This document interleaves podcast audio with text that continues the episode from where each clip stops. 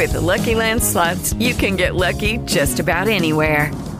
This is your captain speaking. Uh, we've got clear runway and the weather's fine, but we're just going to circle up here a while and uh, get lucky. No, no, nothing like that. It's just these cash prizes add up quick. So I suggest you sit back, keep your tray table upright, and start getting lucky. Play for free at LuckyLandSlots.com. Are you feeling lucky? No purchase necessary. Void where prohibited by law. 18 plus terms and conditions apply. See website for details. Voy a saludar a esta hora de la mañana a la doctora Narita Russo, psicóloga de la Universidad del Norte. Doctora Narita, ¿cómo le va? Me encanta saludarla. Igualmente, Jorge, un saludo muy, muy, muy, muy especial a ti y a todos los queridos oyentes. Doctora Narita, eh, prohíben en Colombia el castigo físico a menores de edad. Con la prohibición del castigo físico como método de corrección se busca frenar la tradición en Colombia de violencia y el uso de este tipo de castigo en las familias. Eh, ¿Cómo usted sí cree que por el hecho de que el Congreso de la República eh, dispone de un mecanismo legal, eh, el castigo y los golpes y los abusos contra los niños se van a detener o esto tiene que ir en otra dirección? Eh, Jorge, mira, yo creo que hay dos aspectos que tenemos que hacerle muchísimo zoom y muchísima lupa y no desistir. Eso es lo primero que pediría, no desistir. El primero es que esto es un proceso, que no es mañana se acabó, esto, se, esto ya no vuelve a pasar, sino que vamos viviendo un proceso, pero sobre todo, como dice la ley, es una política pública de pedagogía y prevención. Ese es el punto más importante. No podemos dejar de hacer un proceso pedagógico, un proceso de prevención, un acompañamiento a las familias, un acompañamiento a ellos y ellas que también recibieron en su momento dado no solo castigo físico, sino que vivieron muchísima violencia intrafamiliar. Entonces es importante ese reconocimiento a la familia que lo vivió pero a los niños y niñas que en la actualidad están creciendo y formándose con esa familia. Me parece que es un paso muy importante de país y felicito muchísimo a los senadores que así lo propusieron. Bueno, eh, ¿y cómo deben los padres de familia entonces eh, manejar a los hijos en estos eh, días de tanta convulsión, de tanto problema, de tanta cosa nueva que hay en el ambiente? Tú tienes toda la razón y además no solamente en estas circunstancias, sino atravesados por esta pandemia. Como lo hemos dicho varias veces, Jorge, son múltiples roles, un solo ser, muchos espacios eran anteriormente. Hoy son múltiples roles, un solo ser, un solo espacio. Y en ese espacio están los padres trabajando, están los niños en la escuela, en ese mismo espacio está lo recreativo, en ese mismo espacio está la situación de alimentación. Eso ha generado altos índices de irritabilidad a la familia. Nosotros estamos acompañando del programa Pisotón de la Universidad del Norte en un programa que se llama Aventurémonos en Familia. Y es una aventura que tiene el mismo significado de la resiliencia. Y es sí es posible. Y que hemos encontrado, Jorge, que estos papás necesitaban una manito. Nos han contado cómo fueron violentados de niños, cómo lo vivieron en su forma y cómo lo están repitiendo. Entonces estamos evitando la repetición. Pero yo sí quiero hacer énfasis en algo muy importante y es, no hemos dicho no al límite infantil. No, un yo infantil necesita límite, los niños necesitan límite. ¿sí? Hemos dicho no al castigo físico como un método disciplinar. Doctora Ana Rita, ¿y qué papel juegan las redes sociales en la educación de los hijos? Eh, es positivo y es negativo, porque ellos están recibiendo muchísima información negativa eh, los padres no están teniendo tiempo de revisar, como decíamos alguna vez cuando me entrevistaste, que no es negociable que los padres no revisen, pero por las circunstancias actuales ellos están muchísimo tiempo en pantalla y están entrando a espacios que no son adecuados. Entonces yo les sigo pidiendo a los padres, número uno, regular, independiente a que estemos atravesados por el COVID y no puedan salir. Hay espacios lúdicos que podemos hacer en la familia hay la creatividad de nosotros como padres, uno puede hacer un camping en la casa, uno puede hacer un cine en la casa, buscando esa parte creativa de nosotros para que no estén tanto tiempo en pantalla y tanta influencia de las redes para nuestros niños y niñas. Sí, usted ha dicho algo que es bien importante, las redes son muy positivas, pero también son perversas en algunas ocasiones. A ver, eh, José, una pregunta para la doctora Narita. Eh, gracias, director. Doctora Ana Rita, créame que es un placer eh, saludarla.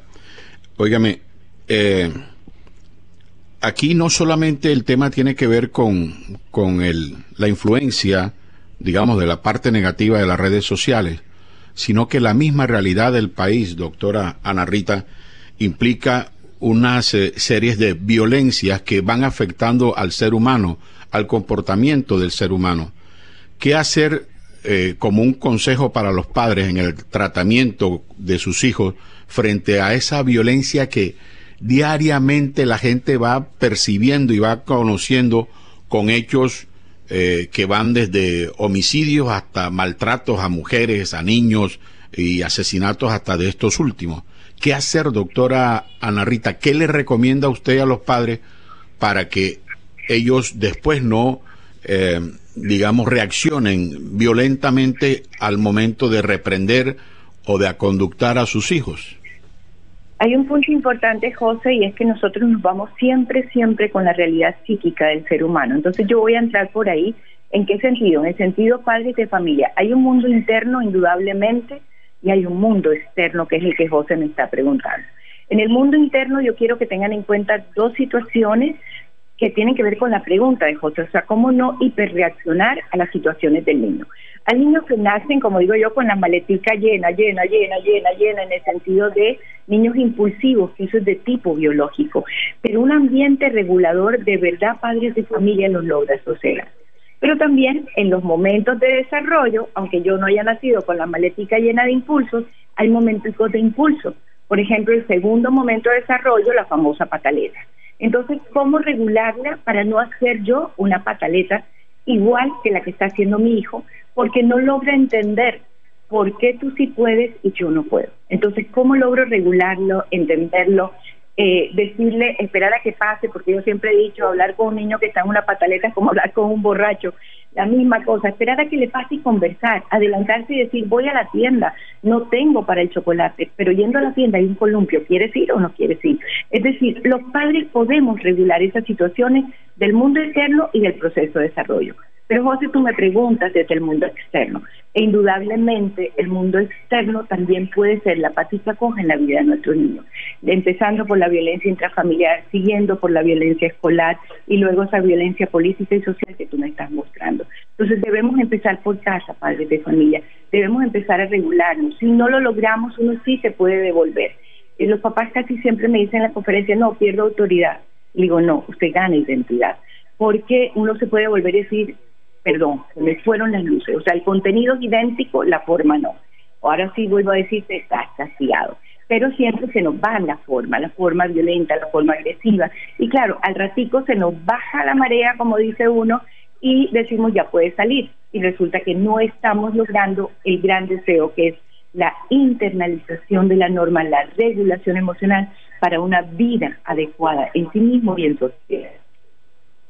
Doctora Narrita, eh, mi compañero Alex Miranda eh, formula la siguiente pregunta que me parece muy oportuna. ¿Cómo sabe eso que usted dice, un padre de familia con una vida dura, difícil, complicada, baja educación, si a ellos los educaron a punta de correa? Eh, Alex, excelente, excelente la pregunta. Desde hace más de 24 años, bueno, y aprovecho eh, de una vez, Jorge, el otro año cumplimos 25. La Universidad del Norte le ha costado la educación emocional de los padres, de los maestros, de las madres comunitarias, de los niños, niñas, de los adolescentes. Porque es verdad lo que tú dices, se necesita un conócete a ti mismo para que te puedas regular sin esa posibilidad es muy difícil, porque precisamente ayer nosotros estamos trabajando con Consejería de Niñez eh, y Adolescencia, la presidencia, el programa Aventurémonos y con fundaciones que nos acompañan, Santo Domingo, Formiga, Procap, Social, eh, muchas fundaciones y empresas que nos acompañan. Y en este caminar, eh, te voy a decir cómo empecé la reunión que tuvimos ayer y el comité que tuvimos ayer. Una madre que me cuenta, Alex, lo que tú me estás diciendo y es yo vengo violentada por un padre, abusada por una historia de violencia y eso era lo que yo estaba repitiendo con mi niña.